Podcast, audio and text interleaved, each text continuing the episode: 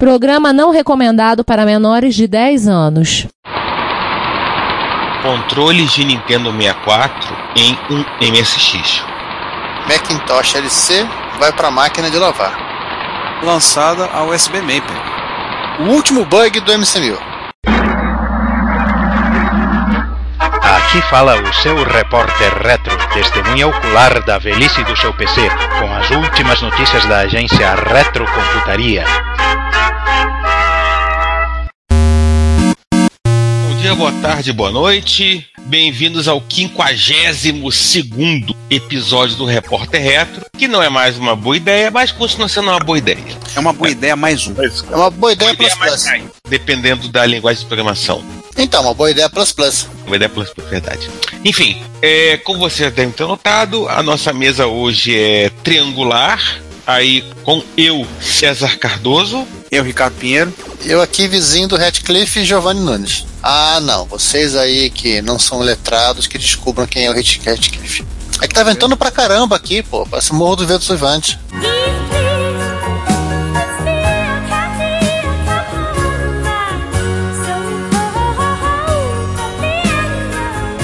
Tive que tra tu- travar, trancar a porta pra não ficar batendo durante o episódio.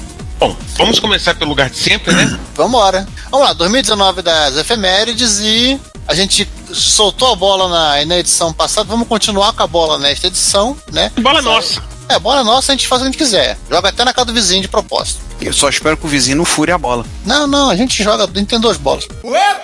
Então vamos lá, né? Achou que as comemorações dos 50 anos do Unix tinham acabado, né? Ainda teve um material da, da Ars Técnica. Aliás, eu li esse material bem legal, bem interessante. O, contando um pouco da, da história de como o Multics foi cancelado, como um grupo de programadores incrivelmente criativos ficaram sem ter o que fazer e começaram a. Esse que foi talvez o problema, né? Sem ter o que, sem ter o que fazer, dando, dando pitaco na, na vida dos outros e no final fazendo um tal de Unix aí. A efeméride é tão grande que a gente estendeu ela por dois meses, né?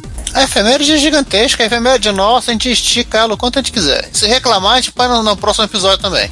E se reclamar, a gente põe mais dois episódios. Então.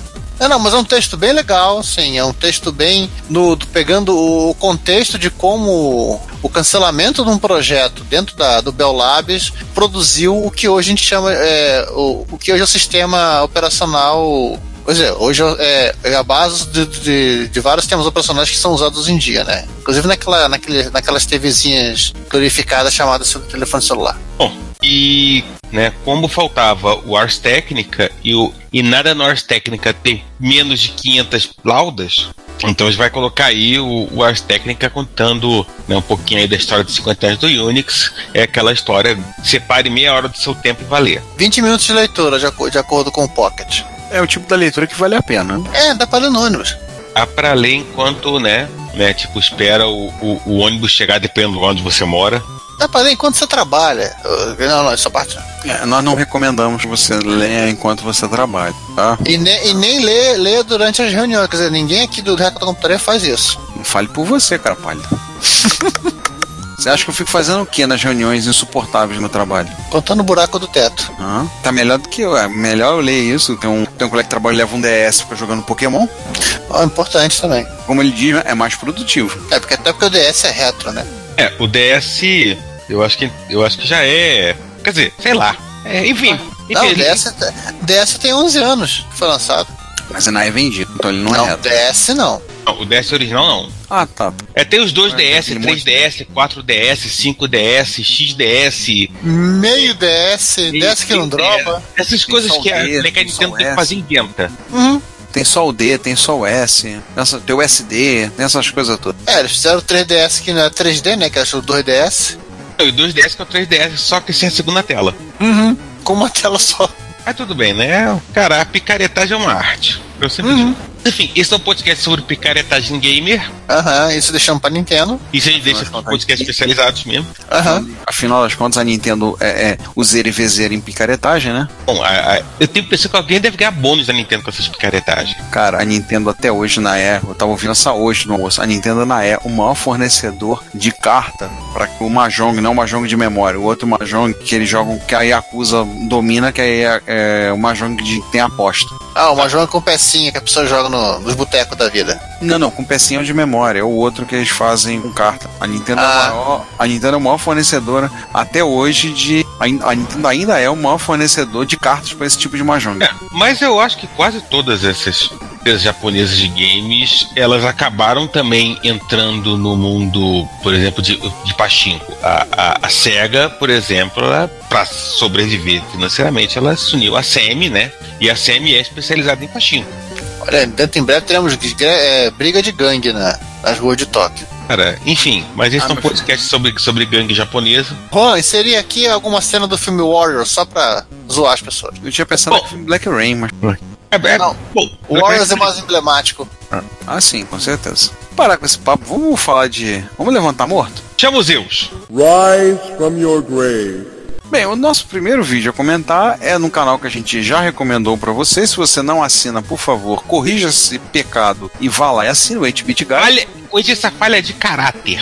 Exatamente, é uma falha de caráter não assinar é, o Lazy Game Reviews, o Tecmo e o 8-Bit Guy.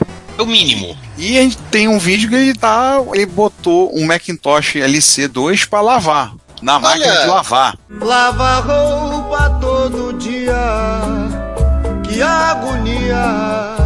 Eu conheço alguém que já fez isso. Não, essa pessoa que fez na máquina lavar roupa. Ele fez na máquina lavar, lavar prato. Ah, é, é Nutella isso. E ele pegou e tirou a placa no- do, do LC2 e tirou, trocando capacitor, desmontando, lavando, meteu na máquina de lavar e vambora. Dá limpando a fonte, desmontou a fonte também pra fazer uma limpeza por dentro, né? Dar uma guaribada.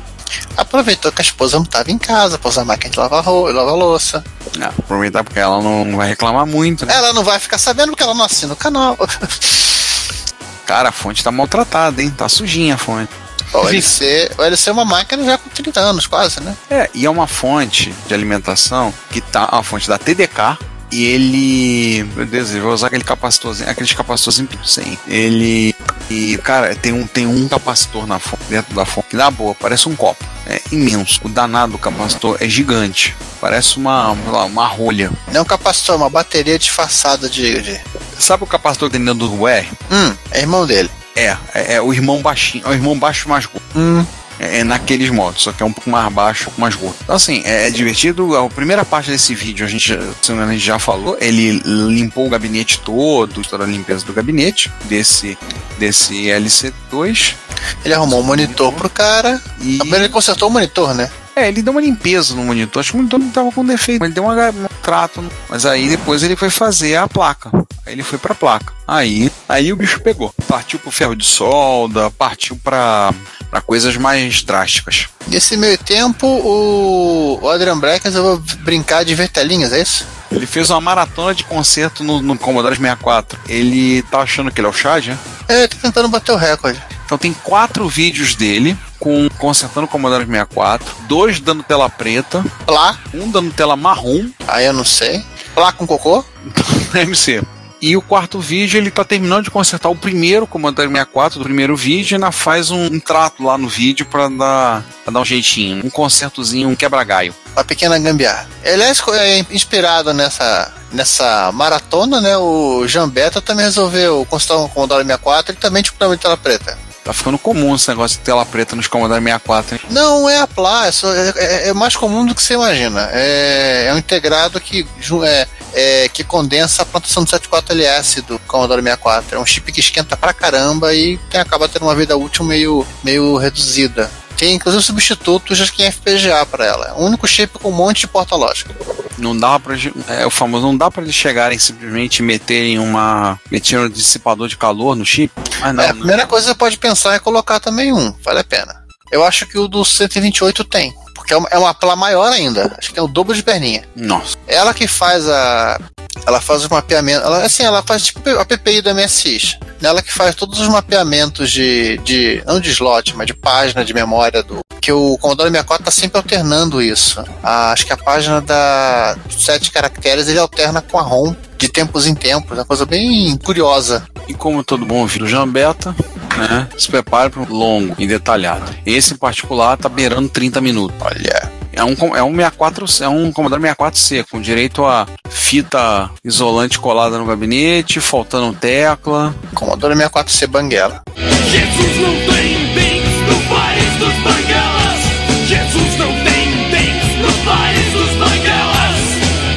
maltratadinho, assim. Tá precisando, tá precisando de amor e carinho. A melhor hashtag que ele botou, Jambeto, ah, You can never have too many co- C64s. Uhum. E agora vamos falar de MSX. Quase. Quase, né? Convenhamos, quase, né? O Retrospecto 78 pegou pra consertar um 286. Só que um 286 da Philips, é o modelo P3230. Se você gosta de Philips, tá aí, Philips pra você.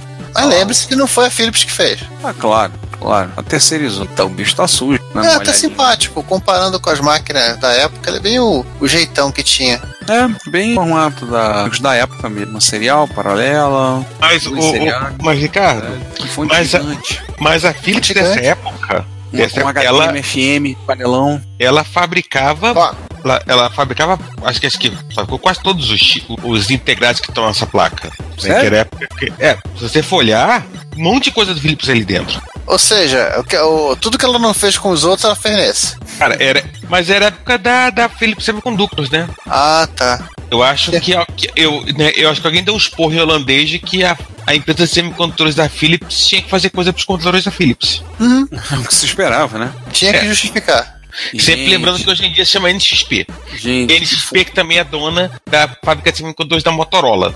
Ah, detalhe, ele é uma curiosidade, ele é bivolt, funciona em 50 e 60 Hz também, tá? A fonte é monstruosa e o HD é um HDMI FM que fica aí na vertical, um panelão. Se eu, lembro, se eu conheço a etiqueta da seguinte. Acho que eu já pa- MFM panelão é redundância, né? É Aham. verdade. E fica de lado pra máquina não, não tombar. Não, ele fica de lado porque pra vibrar fica melhor. Porque se botasse deitado, o HD o, o- ia fazer o gabinete sambar dentro do, do- na mesa, né? É um ST157A o HD. Nossa, não quero saber de ah, qual é o tamanho, qual é a capacidade desse monstro. 10 mega. Mas é legal você pensar quantos pendrives você consegue botar dentro dele. Você fala o que? Fisicamente falando? Aham. É. É um vídeo pra vocês verem, desmontando todo, ele tem a parte ele todo desmontando o equipamento, mostrar e fazendo o processo. É um gabinete bonitinho, né? Então vale a pena ver. Principalmente o pessoal que é mais, ah, um dos nossos ouvintes que é mais entusiasta de retro PC, né? É uma oportunidade para uma oportunidade para ver assim uma máquina, um PC não tão não tão comum. É porque isso é de uma época que todo mundo resolveu, todas as quatro empresas resolveram fazer clones de, de PC. Algumas eh, ficaram mais um tempo, mas a maioria foi só uma modinha.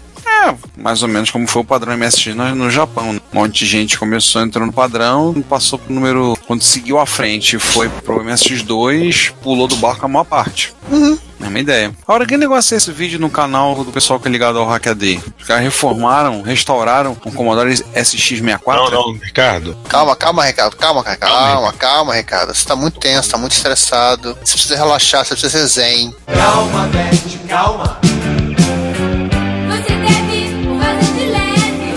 Leve. Você produziu pro X. Você precisa estar em equilíbrio com a mãe natureza, com a mãe terra. Hello, Cave Dweller. Ah, tá. Tipo, verdade, eu pulei, pulei.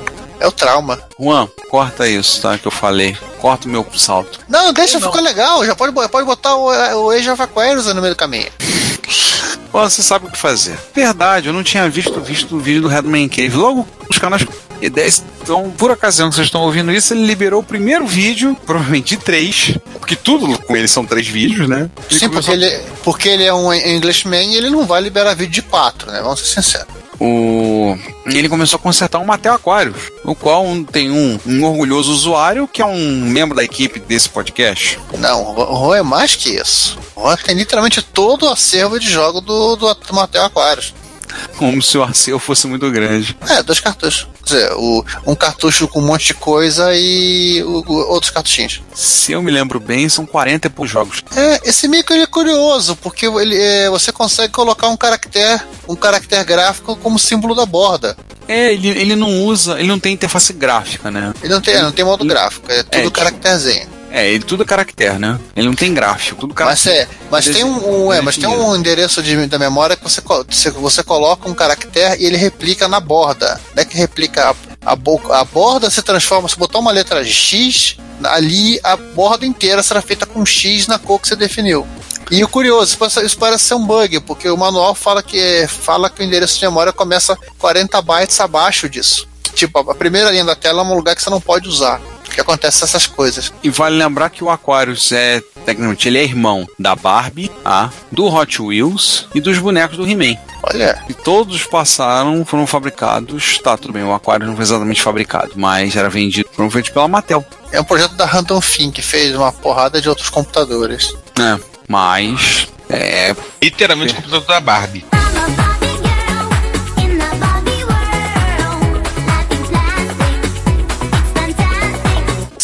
Só não era a cor da cor. O, ele foi citado no, no nosso episódio da, da Home Computer Wars, né? Toda a história. Ele teve sua incrível sobrevida de acho que de quatro meses no mercado. Não, ele não, ele ficou no mercado, acho que foram oito meses, acho que foi março até outubro, se eu não me engano. Eu lembro que ele saiu no mesmo ano e em outubro ele foi desnoado. Acho que ele começou em fevereiro ou março. Acho que ele entrou em junho. Não sei, eu sei, eu sei que ele saiu em outubro e não ficou, não, não chegou a completar acho que um, um ano, não completou um ano. E assim, saiu a, a 160 reais, ele foi lançado a 180 dólares, né? E o que o Retman Cave conseguiu, inclusive tem até impressora, expansão de memória, Acho que o Juan tem impressora também, eu não lembro agora. tem, tem o Juan tem a impressora. Ah, sabe por que isso? Só porque isso? Eu acho porque esse era, esse era um kit. Era uma caixa única que vinha com tudo. Literalmente era, era a rapa da mandioca. Não, mas o, o Juan, se bem, ele conseguiu a impressora do Aquarius depois. Hum, é, porque o, o, que- o que o Juan tem é uma caixa assim, é uma caixa que literalmente contém duas caixas. Quer dizer, contém várias caixas. Contém é, o computador, contém os joysticks, contém o expansor de slot, contém a sua expansão de RAM. Tudo encaixotado numa coisa só e, e, claro, é uma caixa que a própria Mattel fez. Ou seja, é, faça um jeito de vender isso o mais rápido possível. Vamos desocupar isso. Então, assim, por ocasião que vocês ouvirem isso, é capaz de ter liberado o segundo e talvez até, quem sabe, o terceiro vídeo, mas por enquanto já recomendamos. Veja o primeiro, é muito vem, interessante, dele mostrando o Aquarius funcionando. Tem direito, inclusive, a comercial da Intellivision. E... Comercial com coisas que nunca saíram pro computador. Ah, normal. Sim, City para MSX2, um abraço. Mas o do MSX, pelo menos o pessoal pediu desculpas. O pessoal, do, no caso do Aquarius, não voltou para contar a história, né? Uhum. É. Tá, agora podemos falar do, do Hackaday. Esse canal do esse canal o Element uh, 14 Presents é ligado ao pessoal do Hackaday, né? Não, é ligado ao pessoal da. Não, é ligado ao da, da Element 14. É, da Element 14. Era, era, era o antigo da, Ben- da Ben Hack Show. Hum, Quando o Ben Hack saiu da, da, da Element 14, é, eles viraram Element 14 presente. Aliás, Element 14 não é Element 14, é a. 14 é a empresa de. que vende componente É. eletrônico, né? É, mas é, é, Element 14 eu acho que é da. Já comprei coisas com ele, é que eu não- agora de cabeça eu não tô lembrando Também. não. Oi? Eu também. É, quando eles, quando eles estavam no Brasil. bem, o que eu sei é assim, eles pegaram um Commodore SX64, ou seja, Ah não, ah, não, tá certo. Eu lembrei, é da. É da. É da New York. Isso. Ah não, Nossa. New York. Então assim, eles pegaram um Commodore SX64 para limpar e consertar. E aí foi, tivemos um pouco de tudo de jato d'água, a limpar o gabinete, passar, limpar, desmontar, passar, esfregar. Nossa, ele pegou uma É, caneta lembrando marcadora e escreveu na carcaça por dentro o que, que ele fez na máquina. Lembrando, é, um bom lugar para não perder a anotação. Lembrando que o SX64 é um Commodore 64 do tamanho de um gabinete de torre com uma grande monitorzinho 1541 ou dois. É, esse em particular tem um só, né? só tem um drive. Inclusive tá rodando o Planet, X, o Planet X2, o do 8-bit guy. O cara restaurou o computador para rodar o Planet X2. É o que ele Importante. rodar, né? Mas o tava, tava sujinho. Esse, esse é um pouco mais de 20 minutos, menos, aliás, vale a pena ver. É bem interessante. Todo esse processo dele fazendo para limpar e, limpar e botar a máquina funcionando de bola. Ô, GG, joinha, joinha. Agora, como é que é essa história da TV? Veja a foto, é muito fofo. Enche o coração de alegria, inclusive. A televisão é uma pilha. Quem faz uma coisa dessa? Pra quem entendeu, ele, o, o autor desse- dessa, dessa sequência de fotos, ele pegou uma TVzinha da Ross de 8 polegadas, funcionava a pilha, pegou com ela por 5 libras, deu um trato, 5 libras no estado, te vira, ela tem entrada a ver, hein? É, deu um trato nela, o- limpou, funciona com 6 pilhas grandes. Não, 6 não, errei, foi mal. 10 pilhas grandes, Você gasta mais de pilha. ele deu um trato nela. Pra que, que ele tá, que, que ele tá fazendo? Qual o uso que vai ter com ela? Pra usar junto uns Extras 81. E olha, ficou uma graça. E é, detalhe, é aquela televisão que você sintonizava a rádio junto. Tinha rádio embutido. Que, prova que tem uma chance bem razoável de você ter tido em algum momento né, na sua cozinha. Sim, sim. Pô, ele deu um trato, ela ficou um barato aqui. Ele montou e colocou junto com os 81. É. Muito bonitinho. Pô, ficou absolutamente perfeito. Pô, e é, Parece e é, feito pra ele, né? não, e, é por- e é realmente portátil. É. E a outra sequência de fotos essa é pro Giovanni, pra ele ficar feliz. Eu não sou eu que gosto de.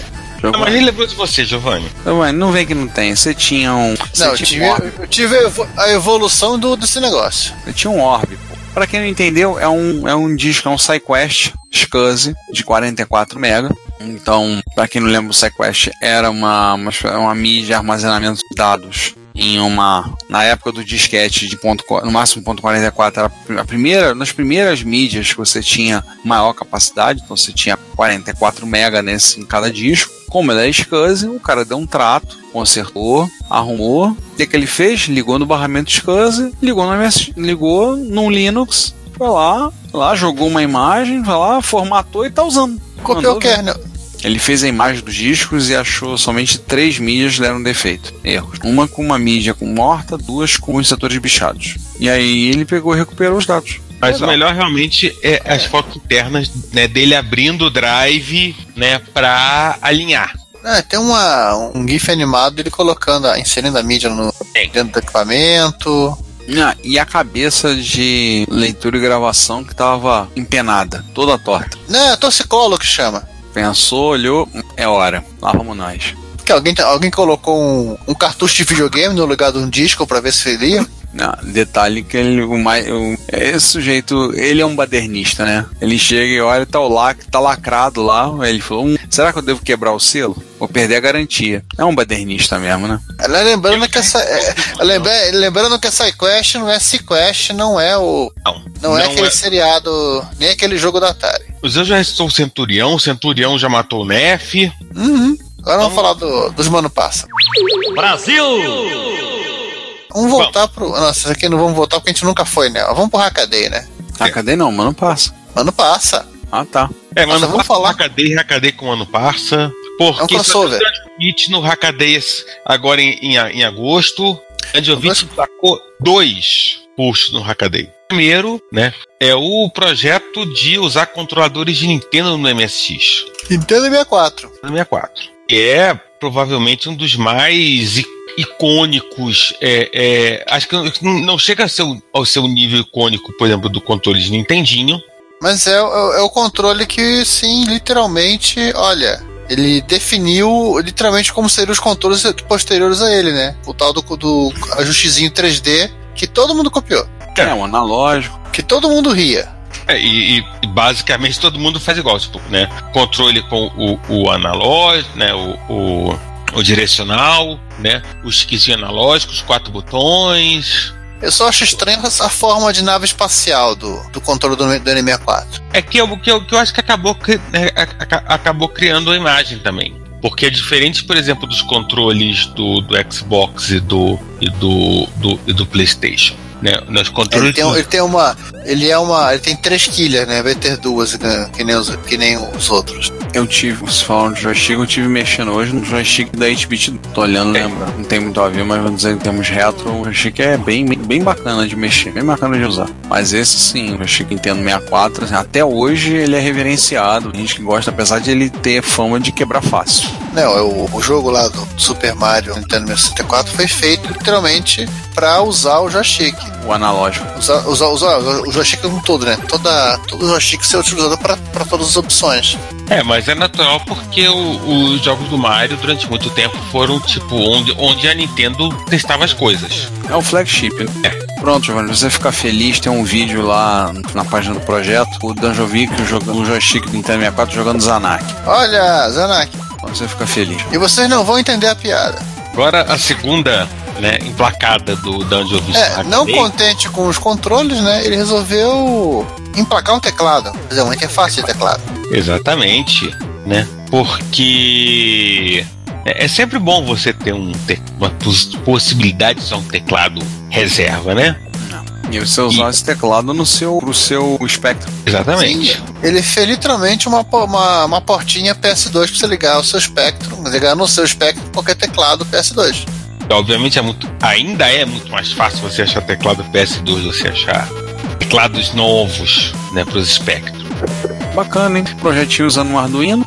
E dá pra, daria pra adaptar com alguma, alguma tranquilidade para um MSX. Não, eu acho que dá para adaptar qualquer, qualquer máquina que use 80. Sim, qualquer máquina que não, qualquer máquina que tem uma, uma entrada paralela. O que, que ele faz é isso, né? Ele transforma na. Tem só que fazer, claro, um mapeamento pro, pra matriz de teclado da máquina. Hum. Daria até pra adaptar o, esse teclado aí pra ligar no MC1000. Fazer. O Nano, a imagem é literalmente é um, é um, um Arduino Nano que faz o, o meio campo, para lá, paga ponto. Aliás, eu vi um projeto no, no Hackaday usando também o Arduino Nano, também tem relação com o teclado, mas o cara tava fazendo um teclado USB.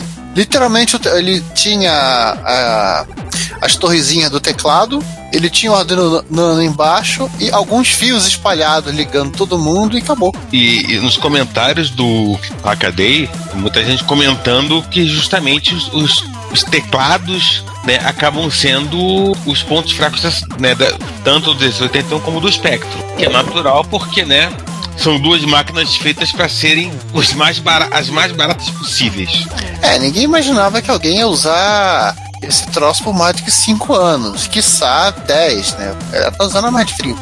Cara, eu acho que a única preocupação do Sir Clive era vender. Era fazer barato, era Ao preço. ma- preço mais baixo possível. Pronto. Como diz aquela, aquela senhorinha no comercial aqui, o Tom deve estar lembrando. Ó, eu quero é preço, Exatamente. supermarket. É market. Agora o Giovanni citou o MC1000. O que, que tem descoberto no MC1000? Um bug! Quer dizer, mais um bug. Mais um bug. O, o Angel devia estar fazendo alguns testes com desenho e ele Peraí. fala. Ainda tinha bug no, no MC1000 que não tinha sido descoberto? Não, o que mais tem lá é bug a ser descoberto. O MC1000 é um bug por si só. Não é, isso aí é. é- Era, era, era, era, era o que deu pra fazer numa, numa sprint. Como diria a galerinha do, do Agile. Mas eu tô vendo aqui, tava vendo aqui, o bug era uma parte gráfica, né? Pra fazer um desenho. Deixa eu fazer uma linha de 45 graus e digamos que a linha foi embora. Tipo, a linha foi embora pra sempre. Tinha uma linha aqui e agora não tem mais.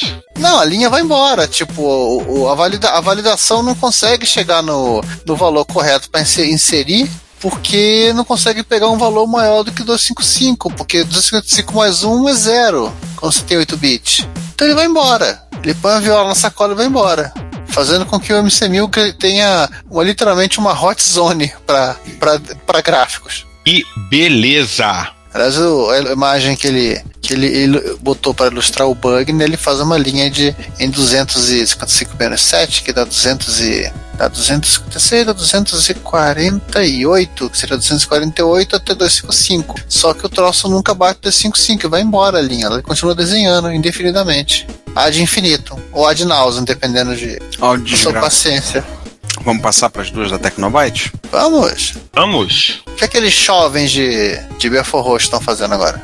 As duas novidades da Tecnobytes, uma é o lançamento da USB Maper, Achei que você iria falar que eles não são jovens, jovens. é, jovem de outrora. Um é lançamento da USB Maper, que ela é basicamente o princípio mais, mais ou menos semelhante, um conceito da SD Maper, daí que você tem um slot, você tem um conector USB, onde você vai poder colocar um pendrive, tá? É bom lembrar um pendrive, por quê? Porque toda vez que fala da USB Maper tem algum comentário de gente perguntando embaixo. Dá para ligar um drive disquete na USB?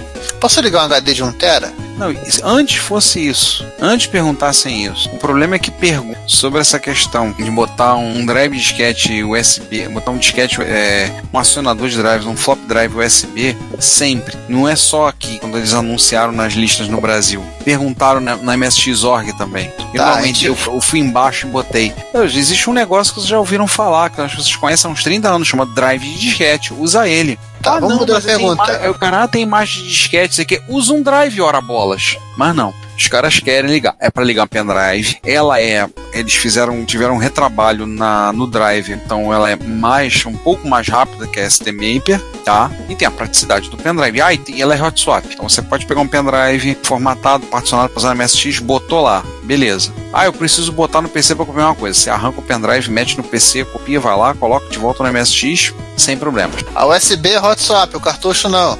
Não, sim, o cartucho não, mas ela funciona lisa. É, eles estavam eles venderam o primeiro lote, se eu me lembro bem, a 80 dólares o valor, alguma coisa disso. E eles estão preparando um segundo lote, inclusive eles pretendem anunciar, fica aí para quem não tiver condição de pagar à vista, mas quiser pagar parcelado, eles pretendem colocar à venda no Mercado Livre. Então, se você não, no segundo lote, você não tiver condições de pegar e comprar à vista, você pode comprar no Mercado Livre parcelar sei lá quantas vezes lá com os irmãos. E além disso, são que ah, estreando o Estragão da Tecnobyte, né, o Instagram deles, eles além das fotos da USB Maper, das caixas da venda do primeiro lote, tem lá dois vídeos da Hotbyte. A Hotbyte, para quem não sabe, é uma placa-mãe para ser colocada num Hotbit. Então você vai tirar a placa do Hotbit e vai colocar no lugar.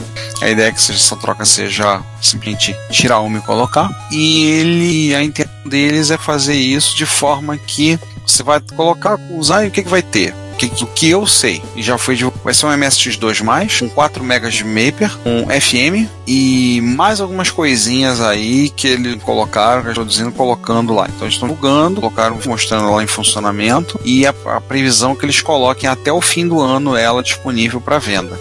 Então, gente, vamos para os comentários? Vamos, né? Vambora. É o que tem pra hoje. Aliás, eu tô me lembrando uma coisa, a gente tem que abrir e ver os e-mails, ver os nossos e-mails. Abre aí. e-mail no Retro Computaria, né? Também, ver se temos os e-mails. Então, vão comentando aí, vão falando enquanto eu vou abrindo aqui o e-mail. Ah, eu tenho um e-mail aqui, ó. Olha, Giovanni, que te parece que te devolvamos 250 dólares? Ah, não, essa aqui é o, o porto-riquenho que botou o meu e-mail no contrato dele com a Sprint, ele que cancelou, então a Sprint tá mandando e-mails para que eu, eu volte. Se eles me derem sequer 250 dólares, eu até, fa- até volto para eles. Regressa, te estranhamos e queremos demonstrar até quanto. Interessante seria que a, Sprint no, de Porto Rico fale em espanhol. Temos, temos dois e-mails do Marujo e tem o e-mail do Elvio, Elvio Lampugnani. Ele comentou no site, depois mandou um e-mail pra gente. Então, no- os comentários são do episódio 100, né? O centésimo episódio. O primeiro episódio com três dígitos do Reto Computaria, que vocês assistiram ao vivo e a cores em Technicolor, né? Fizemos a nossa, nossa live no YouTube. Nossa Live, É.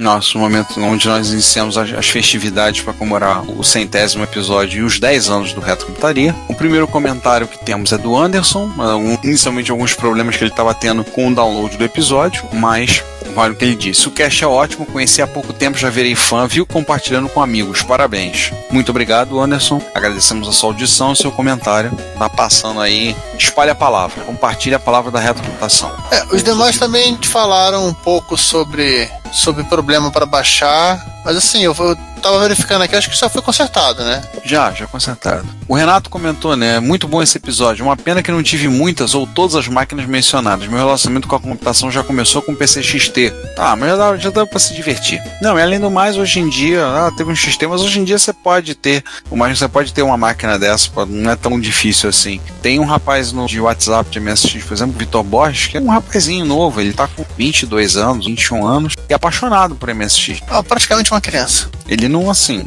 os dois Vitor são menores de 30. Praticamente crianças. São. É, os dois, assim, conheceram o MSX. Vitor Borges conheceu o MSX recentemente, se encantou pela plataforma, já tá comprando micro, tá com três MSX, dois experts e ele ganhou um FSA1 MK2 e tá animadíssimo usando, tá com SD Maper, tá jogando. De ele faz umas perguntas meio loucas no WhatsApp, mas a gente perdoa. Ele é café com leite, né? E então, se tiver, cai de cabeça. O Renato, procura, cai de cabeça e seja bem-vindo. Seja bem-vindo a esse, esse mundo louco. É, e os outros comentários, como você falou, né, Giovanni? É tudo relativo a problemas do problema de download do episódio, problema com feed, essas coisas. Na parte B, na parte B, o pessoal se cansou, não comentou. Eles estavam ainda assistindo. É, é Tem um episódio no, no, no, no, no, no- no post do vídeo no Você Tubo do Renato Navarro, que é, acho que é o mesmo Renato que tá aqui. É, nós tivemos alguns comentários no YouTube também. Não, só o dele. O João, o Juan não conta. Não, o Juan não conta, né? Verdade, bem lembrado. O Juan não conta. Você lembrou bem. Então, acho qual foi o. Tentando achar o. Tá no post. Né, eu, tô, eu abri no YouTube, achando no YouTube. Então, no, no, no, no, no post tem o vídeo. Então, olha aqui, o Renato Navarro que comenta: Não consegui ver ao vivo, mas já salvei para ver com calma e uma cerveja, com certeza. Abraço a todos. Deixa eu continuar a denunciar os vídeos de terraplanista aqui na, no YouTube. Não, a gente tem um comentário do Jefferson Vitor de Santana. Bom episódio, obrigado. E foi talvez um dos nossos maiores episódios, né? Porque foram duas partes de uma hora e 44 tal.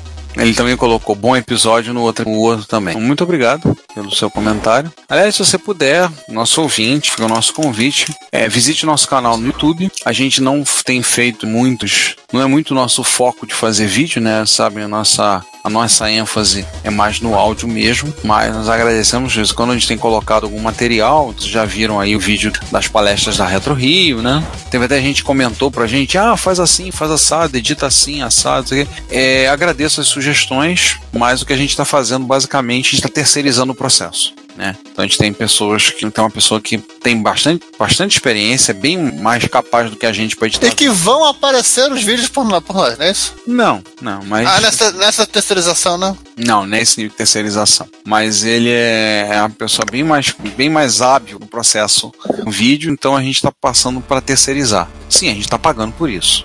Nada de dublê de corpo, né? Não. Então por isso é importante vocês puderem colaborar, algum material pra gente, alguma coisa que porra, inclusive dinheiro, pagar o cafezinho, que tá lá no site, a gente colocou. Esse dinheiro está sendo empregado para situações como essa. Precisa pagar a a edição do vídeo, né? O editor não faz isso de graça, não faz isso pela brisa e, como falei, ele trabalha com isso profissionalmente. Então, na medida do possível, a gente está fazendo. A gente tem vontade de fazer os vídeos, os materiais, é, a gente vai fazer outras coisas no próximo, né? Mas a gente não pode revelar agora porque é segredo de Estado.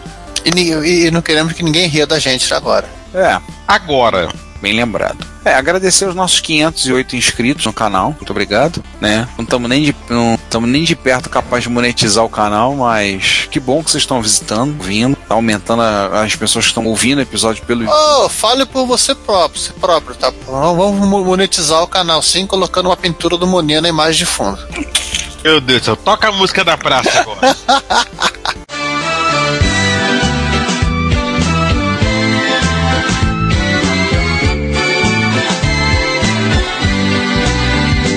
foi que chamou esse cara, hein? Bem, vamos aos e-mails. Olá, né? Bem, temos um e-mail do nosso amigo Marujo. Vou olhar esse episódio de origem. Naquela tarde estava congelando o tube. Ele contou que encontrou com o Juan numa lista de TK90X.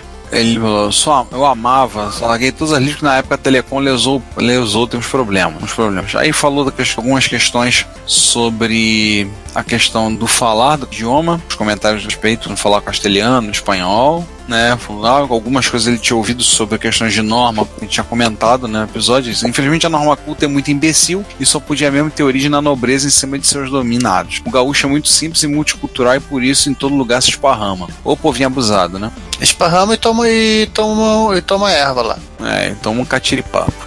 Muita coisa boa de informática é disseminada por revistinhas de cultura simplérrimas. Era um prazer levar a revista ao comprar, peças para comprar, para construir fonte, copiador cassete, medidores, amplificador, jogos, temporizador, radinhos. Teve até um demo animatron com LED. Quando as revistas de informática estavam começando a também pegar o rumo certo, até se desdobrando na mídias, veio o colo e os anunciantes minguaram. O podcast retoma essa capacidade de estimular a criação de comunicar. Muito obrigado. Fora isso, percebi, ninguém daí usou capacete Silônio ou.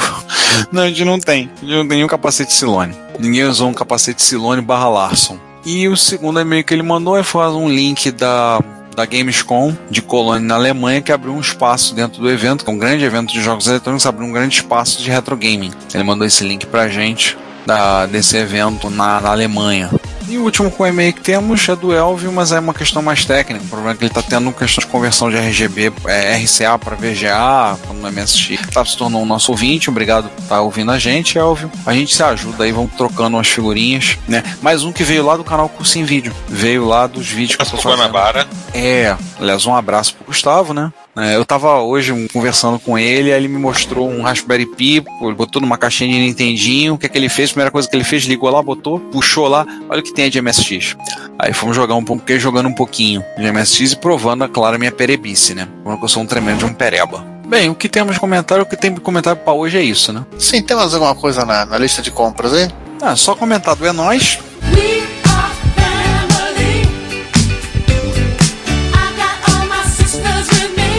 Contar que o nosso nosso nosso chapa, especialista residente em jogos e em pretenso imperador do planeta Grádio, né, o João Cláudio Fidelis. Pra quem não sabe, o João é desenhista e teve presente agora na Bienal de Janeiro, 3 de terça, expondo os trabalhos dele, estava lá autografando, vendendo material.